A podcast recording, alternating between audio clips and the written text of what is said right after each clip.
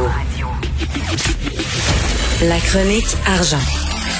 Une vision des finances pas comme les autres.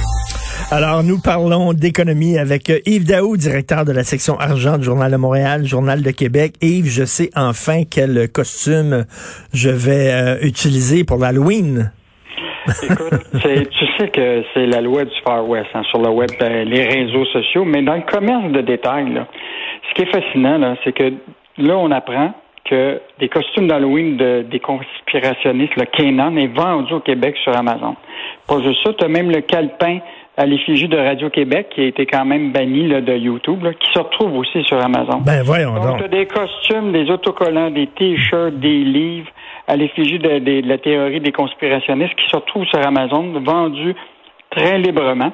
Et euh, imagine-toi si tout ça, là, par exemple, si ces, ces, costumes-là étaient disponibles chez, euh, je sais pas moi, chez Walmart, ben chez Simon, tout ça, tu peux être sûr qu'il y aurait un, un levé de bouclier puis tu ferais retirer ça des magasins. Mais sur euh, Amazon, il n'y a pas de problème. Écoute, c'est comme il n'y a aucune règle. Et là, les autres qui répondent, c'est que nous autres, là, c'est des tiers qui vendent ça à travers notre plateforme numérique.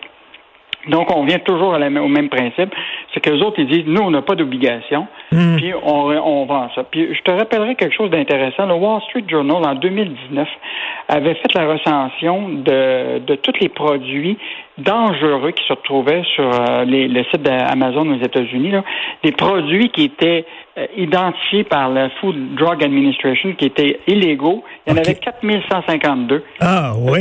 Fait que, imagine-toi, là, quand on se présente comme une plateforme numérique, tu comprends-tu? Puis qu'on dit, ben, c'est pas nous autres, là. Écoute, c'est des tiers, ils peuvent vendre ce qu'ils veulent. Alors, on se retrouve avec une situation aujourd'hui. Attends, ils peuvent vendre ce qu'ils veulent. Tu peux-tu acheter, mettons, je sais pas, moi, un costume du, euh, du Coca-Cola? Du Ku Klux Klan euh, sur Amazon? Je des recherches là-dessus, mais je suis certain, là, que tu as beaucoup de produits qui sont vendus par des tiers qui sont, normalement, s'ils étaient dans des magasins physiques, normal, là, ben oui. euh, serait, serait banni. En tout cas, ça, c'est un autre exemple. Tu comprends-tu que les géants du web, là, que ce soit de la taxation, que ce soit le, toutes les règles qui touchent le commerce, euh, c'est normal. Il n'y a aucune règle pour Il n'y a aucune règle, mais tu sais, c'est justement c'est ça l'injustice, parce que les, les, commerçants qui eux autres là, ont pignon sur rue, qui ont une boutique, là, eux autres, ils, ont, mm. ils doivent obéir à toutes sortes de règlements, ils doivent payer des taxes et tout ça, alors qu'ils doivent se battre contre des géants qui eux autres se foutent mais complètement des règles. Écoute, ça, ça, c'est pas juste dans ce secteur-là, on le sait, là, que ce soit Netflix, que ce soit Amazon, que ce soit Google, que ce soit Facebook. Là. Donc, euh, écoute, euh, vraiment fascinant. On va voir s'il va y avoir une réaction. Euh, c'est toujours le même principe, c'est ben qu'à un moment, il y a quelqu'un qui doit parler avec, son argent. Donc, s'il ne pas de banque, ben tant mieux.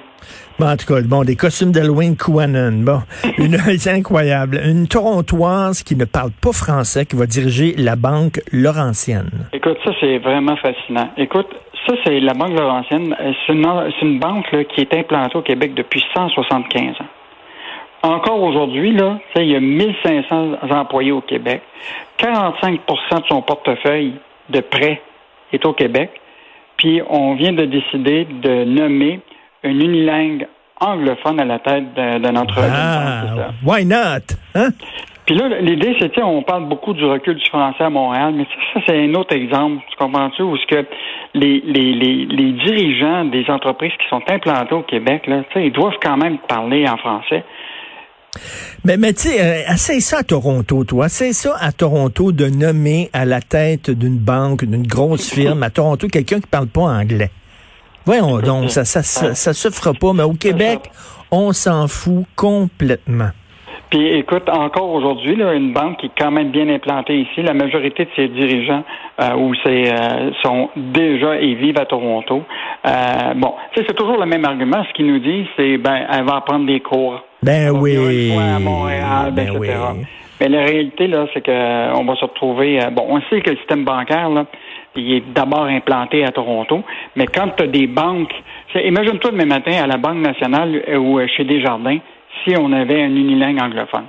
Non, ça n'a ça, pas de sens. Puis c'est un manque de respect élémentaire. Mm-hmm. Euh, donc, Cogeco qui a refusé officiellement l'offre de Rogers et d'Altis. Je ne sais pas si Roger va avoir compris euh, maintenant. Là, là euh, depuis le départ, ils reviennent avec des offres. Bon, la dernière qui était près de, 800 millions de plus de, leur offre initiale.